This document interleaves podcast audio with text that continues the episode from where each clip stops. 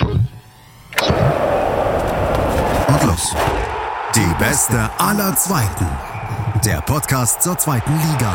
Auf meinsportpodcast.de.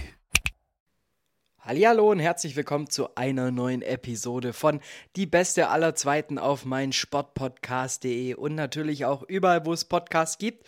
Und ich melde mich immer noch aus dem Urlaub, das heißt nicht wundern, es ist jetzt die letzte kurze Folge, bevor ich euch dann wieder mit, ich sage jetzt mal, den vollen mindestens 30 Minuten lang das Ohr zulaber mit meinen Gästen. Deshalb heute nochmal kurz und knackig, Viertelstündchen. Heute das Thema Karlsruher SC hatten wir am ersten Spieltag schon.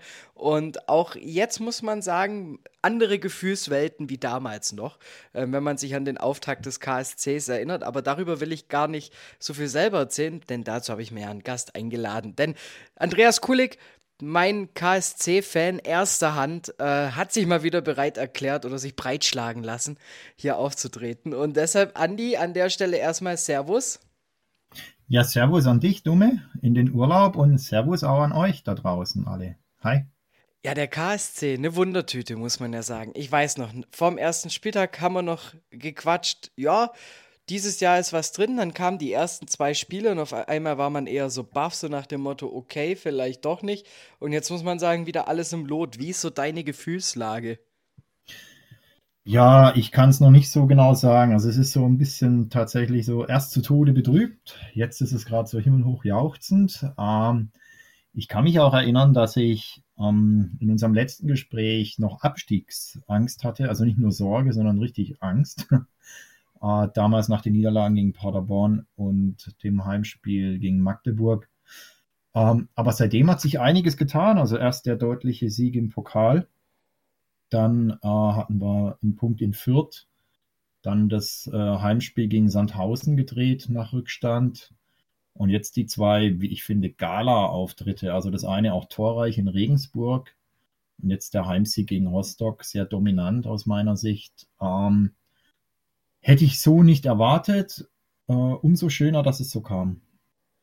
Ja, witzig ja auch. Ähm, gegen Rostock äh, aus dem Nichts Philipp Heiße wieder mal mit einem seiner Tore, die der, die, also ja. die gräbt der immer mal wieder aus. So einmal im Jahr hat er so einen drauf. ja, na, ich hätte zwei verdient gehabt am letzten Wochenende. Der, äh, sein zweiter Fernschuss ging ja dann leider an die Latte. Ähm, ja, da sieht man schon, was der für eine Klebe hat. Schon geil.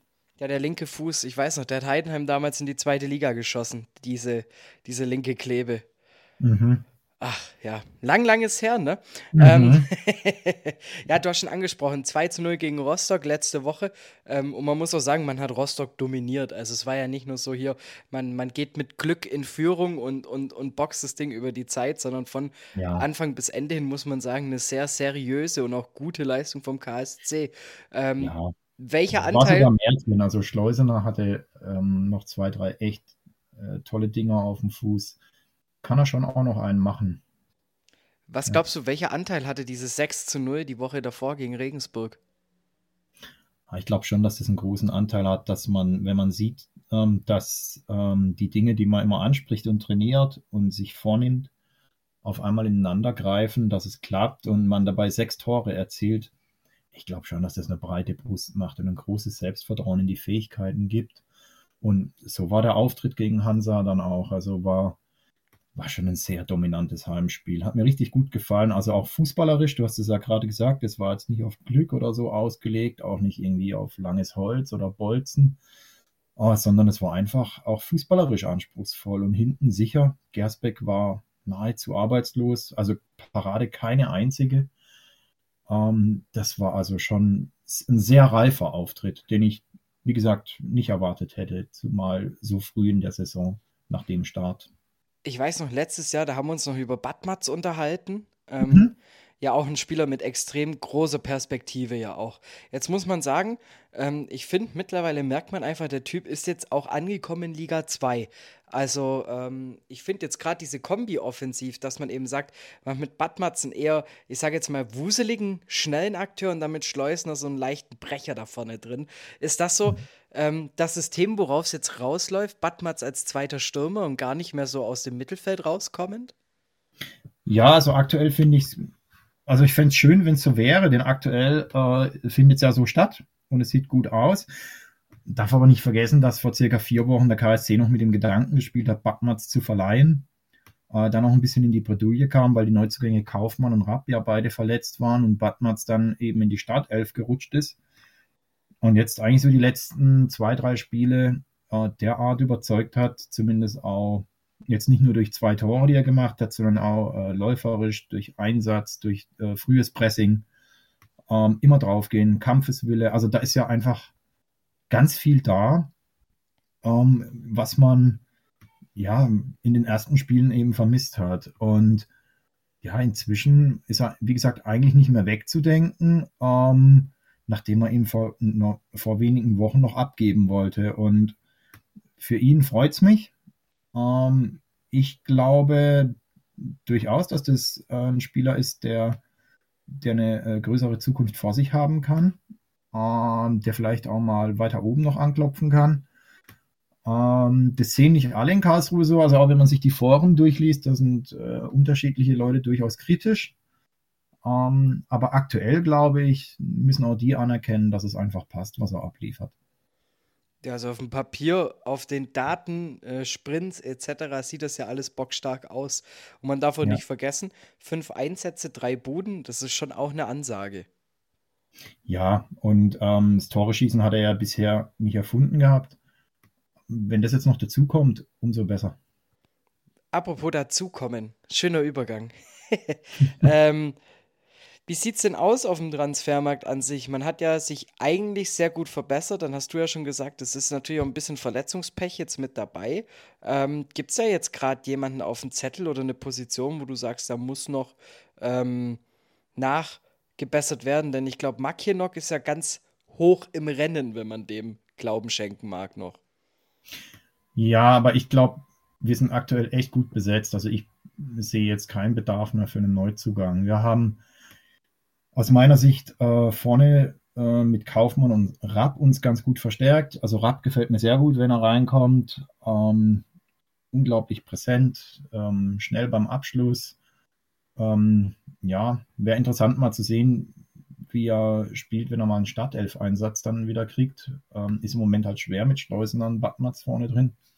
Dann im Mittelfeld haben wir Nebel, ähm, der den verletzten Joy mehr als vergessen macht. Also der ja nahtlos oder, oder hervorragend eingeschlagen hat, so als wäre schon länger da. Ähm, dann haben wir Wanicek, der wieder bisher voll überzeugt aus meiner Sicht die letzten Spiele. Gondorf, der ähm, mich sehr positiv überrascht mit seiner Präsenz auf dem Feld. Also da meine ich auch nochmal eine Entwicklung feststellen zu können. Breithaupt wie immer stabil. Und dann haben wir eben diese Riesenabwehr, ein riesen äh, Spielerangebot für die Abwehr nach so viel Verletzungen und immer noch Verletzten, dass ich eigentlich eher denken würde, wir müssten mal von unseren sieben Innenverteidigern oder wie viel es jetzt sind, äh, auch noch welche abgeben. Also ich sehe eigentlich gerade keinen Bedarf für Neuzugänge, eher für Abgänge. Und jetzt war ja auch ein, ein sehr prominenter Neuzugang. Ähm, letztes Jahr nicht so wirklich gefordert aufgrund von einem Kreuzbandriss, aber ja zwei Jahre davor der Shootingstar beim HSV mit Ambrosius. Ähm, wie siehst du den Mann? Ja, bockstark bisher die zwei Auftritte. Ähm, hätte ich so auch nicht erwartet. Ich war skeptisch, nachdem äh, auch die Vorgeschichte eben war, dass äh, jeder neue Innenverteidiger, den wir verpflichtet haben, dann verletzungsbedingt wieder ausfiel. Und dann holt man einen, der einen Kreuzbandriss hatte. Uh, ich hoffe, dass der gesund bleibt. Also die Auftritte gefallen mir richtig gut. Unglaublich präsenter Spieler, unglaublich ähm, stark, gutes Auge, äh, immer körperbetont, gut dabei.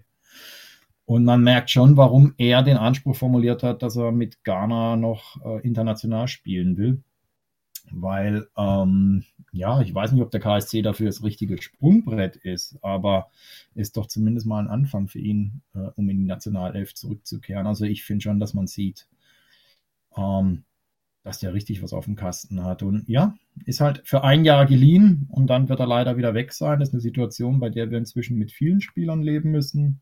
Zum Beispiel auch bei Nebel im Mittelfeld. Ähm, aber ich ja, bin bisher, also das ist eigentlich so der defensive Neuzugang, der mich zusammen mit Franke am meisten überzeugt bisher. Und das Gute, es gibt ja auch direkt ein Wiedersehen mit seinem äh, eigentlichen Ja, Arbeitgeber. gar nicht mehr geschaut, darf er spielen? Das letzte, was ich gelesen habe, war, dass es möglicherweise diese Klausel gibt, ne, der abgebende oder ausleihende Verein ähm, lässt sich ja immer dann gerne die Klausel in den Vertrag schreiben, dass er gegen diesen Verein nicht spielen darf. Ich weiß gerade gar nicht, wie die aktuelle Lage ist. Jetzt müsste ich mal, mal gucken, ob da was drinsteht, ob ich da auf die Schnelle noch was rausfinde. Ähm, aber auch wenn nicht, ist natürlich ähm, Topspiel am Samstagabend.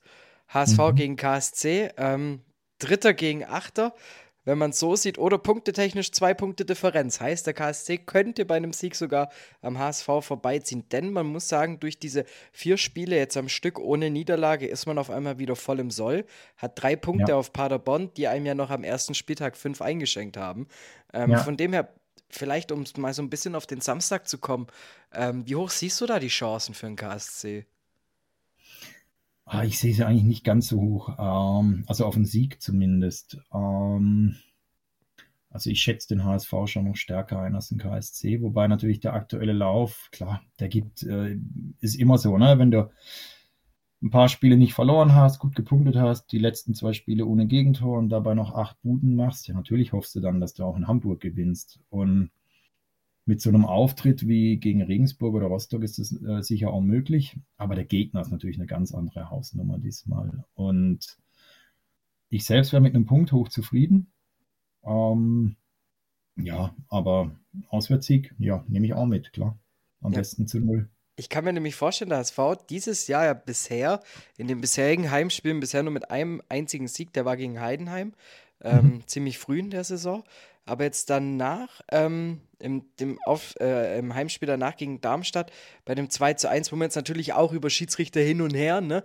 Ähm, aber trotzdem, daheim der HSV dieses Jahr schon knackbar. Ja, wobei das waren sie die Jahre davor, finde ich schon auch. Also die hatten ja schon immer äh, normalerweise erst ein bisschen später in der Saison, diesmal fängt es ein bisschen früher an, dass sie sich immer wieder mal überraschende Niederlagen auch geleistet haben oder Punktverluste zu Hause. Ähm, ja, also knackbar sind die schon, klar. Aber wenn wir uns natürlich den Kader anschauen und es so ein bisschen vergleichen und, und ähm, dann glaube ich schon, dass der, äh, der HSV hier der, der deutliche Favorit in dem Spiel ist. Was ja auch so die letzten Ergebnisse zeigen. Ich weiß gar nicht, wann wir die das letzte Mal geschlagen haben. Auf jeden Fall im letzten Aufeinandertreffen gab es ein äh, klares 3-0 für den HSV. Mhm. Mhm. Ähm, Im DFB-Pokal sprechen wir gar nicht mal drüber. Ähm, Nee, gruselig. Zwei Jahre raus, möchte ich an der Stelle auch nochmal wiederholen. Also da war ja wirklich einiges los. Und ansonsten, ähm, davor gab es, glaube ich, zwei Unentschieden. Ähm, heißt, äh, immer ziemlich knapp und ziemlich eng, vor allem jetzt auch in Liga 2 Zeiten. Ähm, Ja, bis auf das letzte 3-0, das war schon, also da gab es nichts zu holen, war Ja. schon deutlich. da gab es halt auch mal auf den Sack. So. Ja. Jetzt ist natürlich die Frage, worauf muss der KSC denn achten, um Punkte zu entführen? Ich glaube, der KSC sollte äh, darauf achten, möglichst diszipliniert wieder aufzutreten, also hochkonzentriert. Ähm, dann sollte er den Schwung aus den letzten zwei Spielen äh, unbedingt mitnehmen. Auch mutig sein. Mir hat es schon sehr gut gefallen, die Offensivleistung in den letzten zwei Spielen. Ich glaube schon, dass man da, also Christian Eichner spricht ja auch immer gerne von ähm, Stressen und frühem Pressing. Und ich fände es nicht schlecht, wenn man das auch beim Auswärtsspiel im Volksparkstadion anwendet, dass man also äh, den HSV da äh, früh stresst und, und ähm, dann neigen die schon auch, du hast ja angesprochen, zu Fehlern und äh, geben dann ganz gerne auch mal Punkte ab. Und vor allem, man darf ja auch nicht vergessen, ähm, beim KSC, man kann ja noch einen Ticken mehr taktisch variieren als der HSV. Dadurch, dass du ja zum Beispiel mit, ähm, nehmen wir jetzt nochmal Badmatz zum Beispiel als Beispiel, oder eben auch mit anderen Spielern extrem vielseitige Akteure hast. Das heißt, du Mhm. kannst ja eben auch im Zentrum einfach mal ein bisschen rotieren lassen. Und das sehe ich so als die große Stärke dieses Jahr vom KSC, ähm, dass man nicht so, ich sage jetzt mal, ähm, dieses klassische St. Pauli-System spielt, so du hast eine Elf und das Einzige, was passiert, es wird rotiert, weil die Spieler verletzt sind, wie letztes Jahr eben der Fall war. Sondern ich finde, du kannst schon ähm, ziemlich breit an die Sache rangehen. Durch, du hast auch schon ab, angesprochen, diesen sehr breiten Kader ja auch, der dazu Ja, kommt. das ist ein Vorteil natürlich von so einem Kader, klar. Das stimmt. Und das ist, ich, ich weiß nicht, aber ich finde, die Raute im Mittelfeld gefällt mir immer mehr. Ja, also das ist, glaube ich, so eins von diesen Puzzleteilchen, die jetzt ineinander greifen und, und wo, wahrscheinlich vor vier Wochen jetzt noch kein KSC-Fan gedacht hätte, dass das so ähm, positiv sich jetzt innerhalb kurzer Zeit auswirkt. Und da kann man nur hoffen, dass es dabei bleibt. Aber ähm, wie gesagt, die Mannschaft sollte eigentlich ähm, jetzt aus den letzten beiden Spielen erkannt haben, äh, das Ding funktioniert. Und äh, richtig mutig in Hamburg auftreten. Und mein, wenn wir jetzt in Hamburg auch noch gewinnen, du hast schon gesagt, am HSV dann in der Tabelle vorbeiziehen, was ja generell erstmal ganz geil ist, ähm, ja, dann klopft man auf einmal ganz oben an.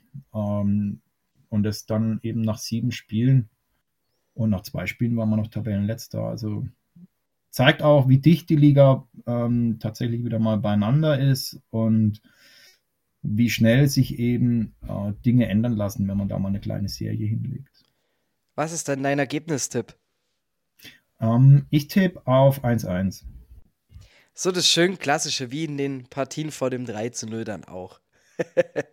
ja, ja. Also ich bin ich halt. Sag Tor Wanizek. Minute? Aber 67. Und Glatze köpfte Ausgleich, oder? Ja, an der 94. wie immer. Ich sehe schon, du bist auf alles vorbereitet. ja, ja, ich habe auch, ich auch schon ganz viel Bier hingestellt.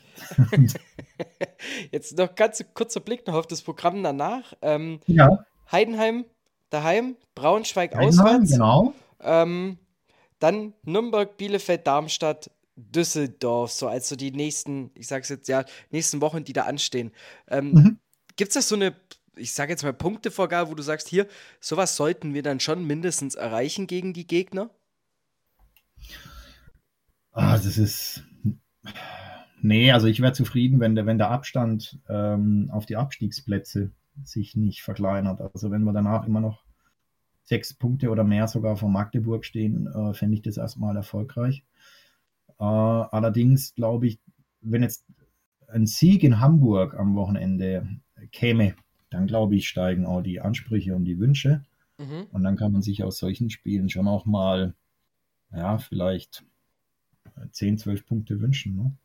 Am besten Feier dann, wenn du sagst, vor allem auf die Abstiegszone die Punkte zu vergrößern, Dreier in Braunschweig. Ja, der wäre tatsächlich wichtig. Also das sind natürlich erstmal die Gegner, die wir, äh, um unser Saisonziel zu erreichen, den Nichtabstieg, die wir dann ausschlagen müssen, ja. Und alles andere ist ja Zugabe, aber im Moment ist es eine ganz wunderbare Zugabe mit solchen Fußball und solchen Ergebnissen. Aber die, die du jetzt vorgelesen hast, die nächsten Gegner, das sind natürlich schon äh, große Batzen. Gut, bei Bielefeld klemmt es gerade ein bisschen. Aber sonst ist es natürlich schon aktuell auch so die Creme de la Creme der Liga. Und das eben genau dieses, was es ja so verrückt macht, wieder dieses Jahr in Liga 2. Andi, ich sag jetzt schon mal vielen lieben Dank dir äh, für den kurzen Plausch über den KSC und vor allem auch dem Topspiel gegen den HSV. Ähm, da war ich mir endlich mal mit der DFL einig, ähm, was das Topspiel angeht dass das noch ja. der Fall sein wird. Ich, ich, ich fasse es nicht. Ich finde es schön auch, dass du da Kontakt aufgenommen hast. Ja, dachte ich mir schon. Ne? Mit Frau Hopfen. Ja, da habe ich mir mal kurz hier die, die, die Kontakte spielen lassen, die, kurze, die kurzen Drähte und Wege mal kurz ausgespielt ähm, bei der Terminierung. ähm, mein Ergebnistipp will ich noch kurz nachschieben, einfach nur der Vollständigkeit halber. Ähm, ja. Ich habe getippt 2-1 für den HSV nach Führung mhm. KSC. Ähm, so war, so sieht mein Spielverlauf aus. Ähm, ja, das wäre jetzt also nichts, was mich bei Spielen gegen HSV irgendwie überrascht. Das sind wir gewohnt inzwischen das ist ja eben genau das Ding. Ich glaube einfach, da ist im Kopf irgendwas immer gegen den HSV. Und wenn es nur beim Schiedsrichter ist. Aber dazu möchte ich gar nicht so viel sagen. Ähm, zu gewinnen gibt es ja wieder nur heiße Luft ne? und eine Studioführung. Äh, besser gesagt, ein Studio-Workshop im Sender. Ich ja. Also strengt nicht an. Ähm, ich gebe alles. und dann würde ich sagen, euch da draußen noch eine schöne, ähm, ein schönes sportliches Wochenende. Bleibt fit, bleibt gesund, genießt noch, solange die Sonne nicht schon wieder um 19 Uhr Gut Nacht sagt. Ähm, reizt alles aus, ne? Und äh, die letzten Worte, die gehören natürlich dir, Andi. Ja, ich möchte mich ähm, dir anschließen. Ich finde äh, tatsächlich, weil sich der Sommer doch jetzt schnellen Schrittes wahrscheinlich dem Ende neigen wird, äh, genießt es. Geht raus, geht zum Fußball bei euch um die Ecke in der Region. Macht euch einen schönen Tag, einen schönen Mittag, einen schönen Abend. Und drückt dem KSC die Daumen. Wie baut man eine harmonische Beziehung zu seinem Hund auf? Puh, gar nicht so leicht. Und deshalb frage ich nach, wie es anderen Hundeeltern gelingt, beziehungsweise wie die daran arbeiten. Bei Iswas Dog reden wir dann drüber. Alle 14 Tage neu mit mir, Malte Asmus und unserer Expertin für eine harmonische Mensch-Hund-Beziehung, Melanie Lippisch. Iswas Dog? Mit Malte Asmus. Überall, wo es Podcasts gibt.